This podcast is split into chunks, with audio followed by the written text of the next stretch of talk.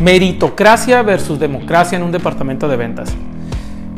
En mis años como director comercial y en mis años como de consultoría, me he topado con muchos, varios vendedores que desgraciadamente no entienden la diferencia entre mérito, meritocracia y democracia.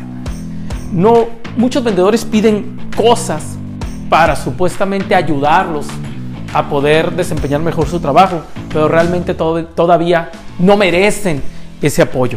Déjame decirlo porque muchos vendedores piden, por ejemplo, más comisiones o bonos para poder traer clientes nuevos. O muchos vendedores piden un carro para poder, para poder entrar en un territorio y poder ser más rápido. Vendedores piden cosas simplemente porque creen necesitarlos. Y tú como líder comercial debes de tener muy claro la gran diferencia que existe entre meritocracia y democracia. Déjame explicártelo. ¿Qué es meritocracia? Meritocracia es pagar por el esfuerzo y los resultados de un vendedor. No porque un vendedor sea merecedor o ya le diste un, auto o le, o le decidiste establecerle un diseño de bonos especiales porque ha traído nuevos clientes, significa que se lo tienes que dar a otros vendedores. Eso no aplica en un departamento de ventas. Algunas personas ven la estrategia comercial como si fuera una democracia. Déjame te explico un poquito más a detalle esto y verás, y, ojalá te pueda, te pueda convencer de que esto no funciona así. Ejemplo, si a un vendedor le pagan un bono extraordinario por algún resultado que tuvo, ese gerente o ese líder cree que se le debe pagar a todos los vendedores una versión, una versión de ese bono a los demás vendedores. Eso está mal.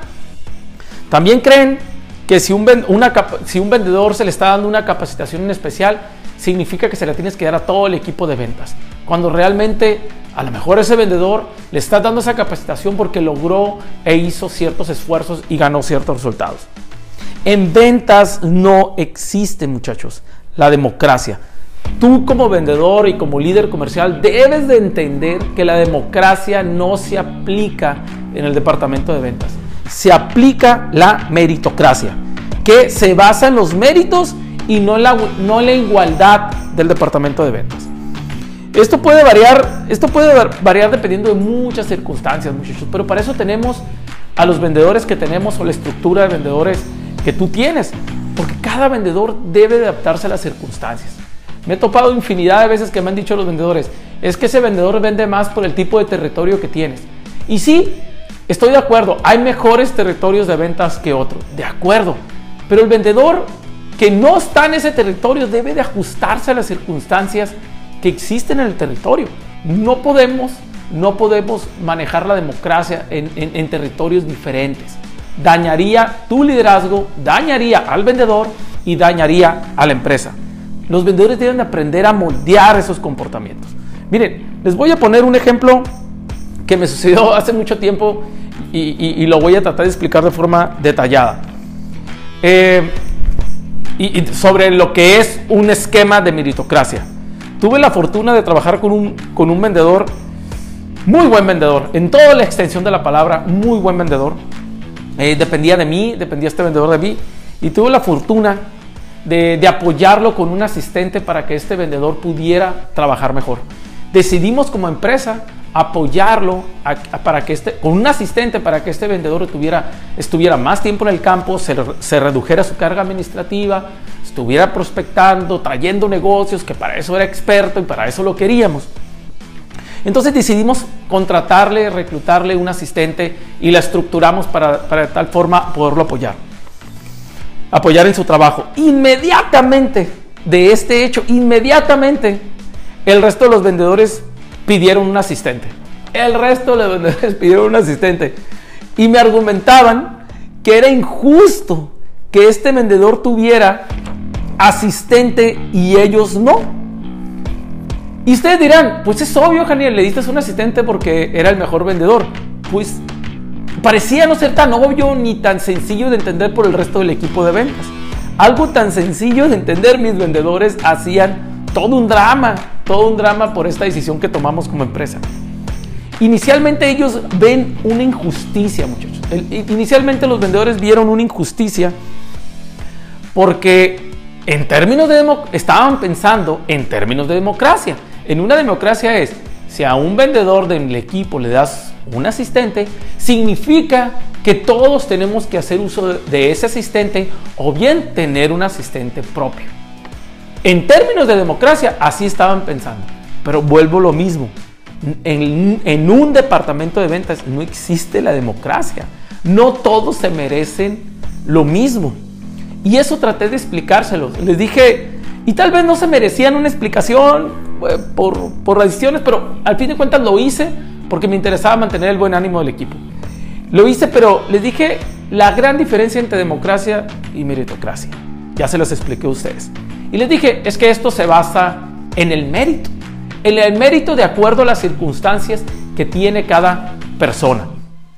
Ejemplo, este vendedor que decidimos como empresa apoyarlo con un asistente, pues este vendedor era el vendedor top de la empresa, era el mejor vendedor de la empresa en ese tiempo. Facturaba dos veces más o tres veces más. Tenía dos veces más cartera de clientes. Prospectaba dos veces mejor que los vendedores. Era dos veces más productivo que, el equipo comercial. Mucha experiencia al vendedor, muy enfocado. Entonces yo como líder comercial quería ayudarlo. Quería ayudarlo a sacar aún más de él para poder beneficiarlo él en comisiones y que la empresa se beneficiara en ventas. Era un tema estratégico. Si yo le daba un asistente al resto de los vendedores, la empresa no se iba a beneficiar. ¿Por qué? Al contrario, iba a ser un gasto. ¿Por qué? Porque el resto de los vendedores aún podían hacer mucho con su agenda, mucho con su calendario, mucho con su proceso de ventas. No estaban topados como este vendedor lo estaba. Con este vendedor necesitamos quitarle cierta cantidad de operación para que pudiera hacer lo que mejor hacía. Entonces, al explicarle esto al resto del equipo, les pregunté, ¿quiénes de ustedes puede decir lo mismo? Que es un vendedor que ha traído muchas ventas, es un vendedor que ha desarrollado los clientes, que está enfocado, que está saturado en la cartera. Y la verdad, hubo, eh, perdón, en su agenda. Y la verdad, hubo un silencio en la sala total, total. Lo que sí hice, con gusto lo hice, fue con cada vendedor darles una explicación detallada de cómo sí podrían ser merecedores a un asistente o a otro recurso que en particular ellos necesitaran. Se recuerdan, cada territorio puede tener necesidades diferentes. Entonces me acerqué con ellos, hicimos un plan detallado al estilo meritocracia y determinamos cuál es el mejor esquema para ser merecedores a un apoyo. Algunos vendedores podrían haber necesitado no un asistente, algunos vendedores podrían haber necesitado un bono en específico, etcétera, etcétera, o un producto en especial, etcétera.